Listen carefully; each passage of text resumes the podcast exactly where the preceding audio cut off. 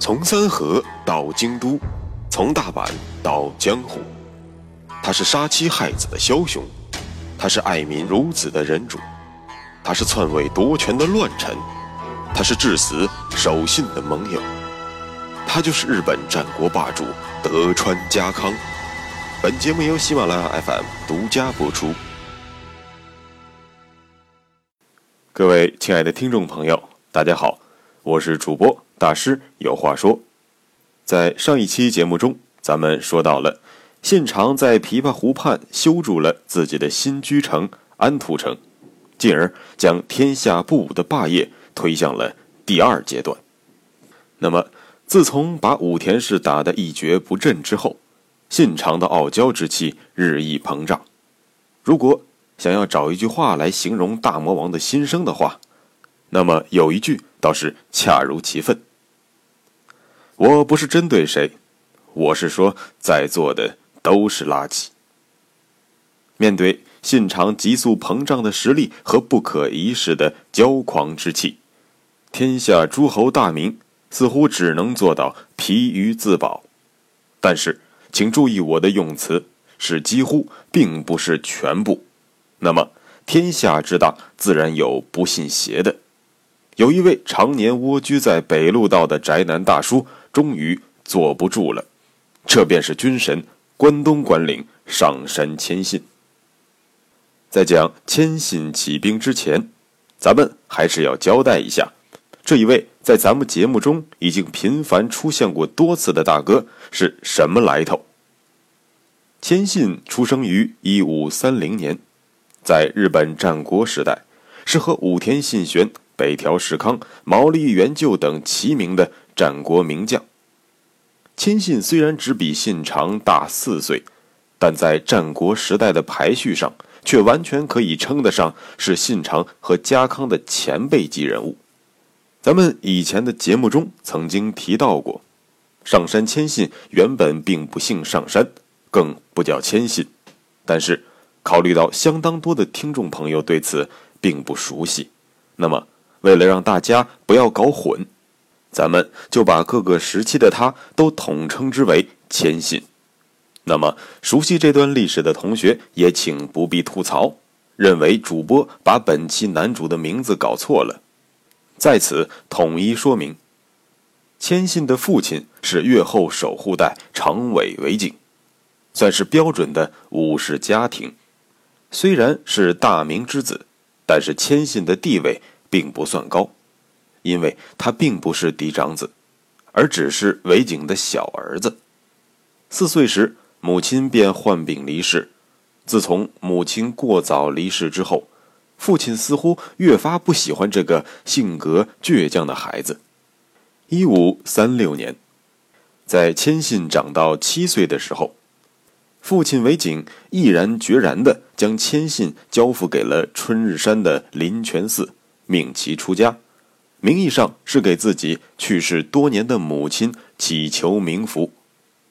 谦信的童年实在是比较悲惨的，可令韦景意想不到的是，不过半年的时间，林泉寺的方丈居然主动把谦信送了回来。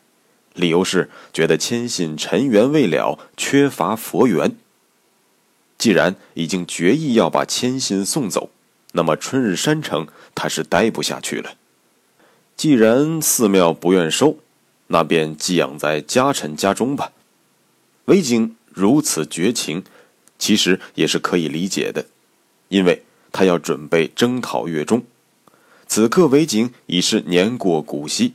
他更是把这次战斗当做自己的辞世之战，因而此时韦景的行为不免有些交代后事的意味。为了树立嫡子秦景的地位，将幼子放逐，似乎也没有什么难理解的。一切准备停当，韦景于次年打响了越中的征伐战，而征讨对象。则是越中地区爆发的一向一揆及与之联合的当地豪族。当事人都知道，一向一揆一不要钱，二不要权，他们要的是命。简单来说，他们的宗旨就是要消灭佛敌，才能往生极乐，因此目标非常单纯，和欧洲贪婪的十字军东征完全不同。但是，越是精神层面上的事儿，就越容易被情绪化煽动，而战斗力也就越强。长尾维景和这帮人打了多年的交道，他对他们的战斗意志一清二楚，因此，韦景以古稀之年挂帅出征劲敌，那么确实可以看作是人生的谢幕之战。果不其然，战斗结果是韦景当场阵亡。虽然长尾家的一些老臣还是扶植秦景继承了家督之位，但是生性懦弱的情景并非有为之主，这便让长尾氏陷入了十分被动的局面。不仅越中没有搞定，就连原本还算稳固的根据地越后，也随着韦景的归天而变得风雨飘摇。但至少在此时。长尾氏的兴亡和越后的动乱，与千信没有什么关系，因为此时他正被寄养在家臣府中，远离了政治中心。就这样，情景浑浑噩噩地治理了越后六年。一五四三年，十四岁的千信元服成人。这一年，德川家康出生。刚刚元服的千信。恬淡的日子也就算是过到头了。长尾同族俊景在三条叛乱，谦信的大哥秦景被迫逃出了越后的主城春日山城，群龙无首的长尾氏陷入了空前的混乱。由于叛乱军队和情景谁也干不掉谁，于是双方居然僵持了一年之久。在此期间，谦信。可没有闲着，在老臣于佐美、悍将鬼小岛等人的陪同下，秘密周游了与越后接壤的各个领国，从信玄的假信，到北条的关东，再到出羽，将周围风土人情和政治地缘了解得一清二楚。此刻，谦信的见识和眼光有了很大的提升。既然大哥已经选择了当鸵鸟。那么自己作为长尾本家的男儿，就不得不出头了。一五四四年，在募得了一定的兵士之后，谦信决定起兵，去消灭一年前就已经起兵叛乱，但至今仍然逍遥法外的郡景团伙。一鼓一战，大破乱军，至此持续一年之久的叛乱得以平息。但是。此时的谦信并没有立即向废柴大哥发难，而是安心的巩固自己的实力，同时不断弹压越后领地内不服管教的大小豪族。原本大哥情景根正苗红，人生轨迹与谦信可以说是两条平行线。但是，随着谦信战无不胜、攻无不克，先后归顺的豪族也越来越多。两条平行线也就不再平行。我们知道，当两条线不再平行之后，他们必有交集。时间来到了一五四八年，十九岁的谦信亲自弄死了大哥派来的刺客，但这一点我认为应当存疑，大家自己判断即可。总之，谦信决心起兵推翻自己不给力的大哥。结果自然是不会有什么悬念的。谦信于次年，也就是在其二十岁的时候，顺利上位，成为了越后长尾氏的新任家督。但是谦信并没有为难大哥情景，只是命其隐退。这在无血不欢的战国时代，已经算是仁德了。成功统一了越后的上山谦信，由于战功卓著。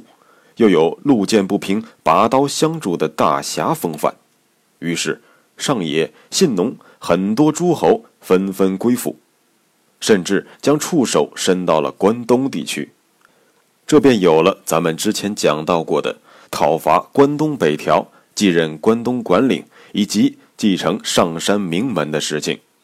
当然，千信这一辈子最最重要的，应该算是他和武田信玄持续了十年、共计五次的川中岛对决。但是，空号半生却战果寥寥的川中岛合战，实在谈不上是谁胜谁负，却白白给了信长崛起于尾张美浓的良机。一生标榜为义理而战的谦信，虽然占领了道德制高点，但却因为与战国时代物欲横流的现实主义格格不入，反而成为了缚住千信手脚的沉重的道德锁链。直到一五七五年，知德联军将昔日不可一世的武田军团一脚踹翻在地。这才让千信突然醒悟过来。原来，这个世道根本没有毅力可讲。如果再不动作，织田信长的战争机器迟早有一天会开到自己门前。